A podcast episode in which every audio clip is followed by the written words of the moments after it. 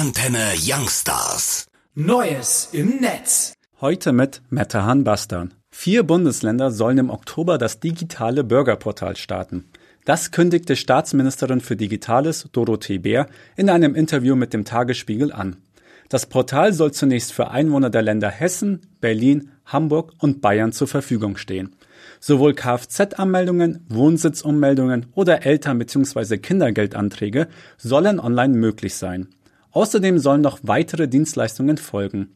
Laut Bär soll das Portal den Zuzug in die einzelnen Bundesländer schmackhafter machen. Nice! Snapchat hat sich das Ziel von zwei Milliarden Nutzern gesetzt. Evan Spiegel nannte diese Pläne für die Zukunft in einem Interview mit der FAZ. Im Gespräch traute der Vorstandsvorsitzende der Firma Snap seiner Foto-App das Nutzervolumen von Facebook oder WhatsApp zu. Bisher hat Snapchat jedoch maximal knapp 190 Millionen Nutzer. Im Vergleich dazu schnitten Facebook mit mehr als 2 Milliarden und WhatsApp mit etwa 1,5 Milliarden Nutzern besser ab als Snapchat. Weiter räumte Spiegel Fehler beim Redesign im Februar ein, die viele Nutzer und Werbekunden verschreckt hätten. Alright! Laut geltendem Recht hat Internethetze im Ausland gefährliche Strafbarkeitslücken.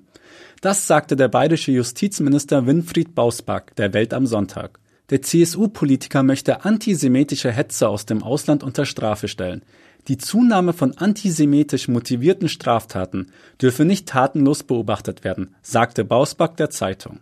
Er selbst sei vorsichtig optimistisch, dass die Justizminister der anderen Länder seinem Vorhaben zustimmen. Dang!